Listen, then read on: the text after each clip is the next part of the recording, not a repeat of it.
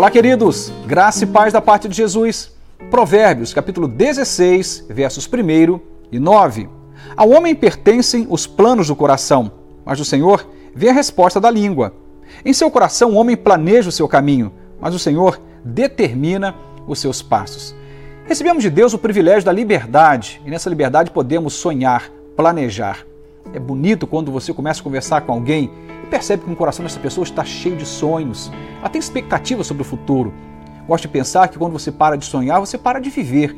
O sonho nos projeta, nos, nos faz avançar, nos joga para diante. E essa trajetória da vida, ela é sempre mais bem celebrada quando sonhamos. E não tem nada de errado em fazer planos. Inclusive a Bíblia vai dizer que a mim e você pertencem os planos. É do ser humano o planejamento, mas a resposta final sempre vem do Senhor. Não podemos, baseado no direito que temos da liberdade e do direito de sonhar, sair por aí atropelando a vontade de Deus. Deus tem uma vontade para mim e para você, a Bíblia diz que essa vontade é boa, agradável e perfeita. É bom fazer planos, mas melhor ainda é quando fazemos planos com o Senhor, colocando-o como centro das nossas expectativas, como centro dos nossos planos.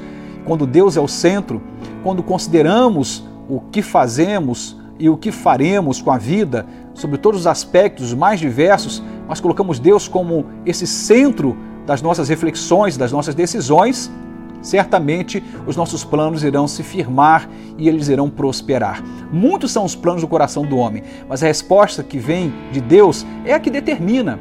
É Ele quem diz. Até porque a vida não nos pertence, a Bíblia diz que somos propriedades exclusivas de Deus, que do Senhor é a terra, a sua plenitude, o mundo e aqueles que nele habitam.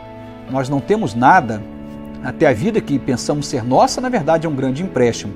Portanto, vale a pena sonhar, planejar, mas entenda que a última palavra sempre vem de Deus. Portanto, já que no final é Ele quem determina, que tal colocar Deus no começo dos seus planos? Que tal iniciar o seu planejamento ou o seu sonho colocando Deus como esse fundamento que centraliza, que norteia, que baliza, que orienta todo o caminho que você quer trilhar. O versículo 9 que acabamos de ler diz: E em seu coração o homem planeja o seu caminho, mas o Senhor determina os seus passos. Nós não temos nada, como dizia agora há pouco, inclusive o tempo não é nosso. A gente só tem um instante, não temos o futuro. O passado já não é nosso, porque ele já não é mais. E o futuro ainda é um tempo que não se consolidou. Tudo que temos é um instante, é o agora. E é nesse tempo chamado agora que podemos e devemos fazer planos, e os planos que iremos construir, que vão prosperar, são planos que começam em Deus, que tem a sua centralidade na vontade absoluta de Deus para nós. Faça planos, mas coloque Deus como centro. E não fique machucado, ressentido, chateado, frustrado se algum plano não deu certo. Se é Deus quem determina, então descanse seu coração se aquela tentativa de trabalho, se aquele relacionamento, se aquela viagem, se aquilo que você planejou não funcionou e você orou a respeito, descanse seu coração. Deus não erra, Deus não comete equívocos. Que Deus nos ajude a discernir essas coisas. Amém.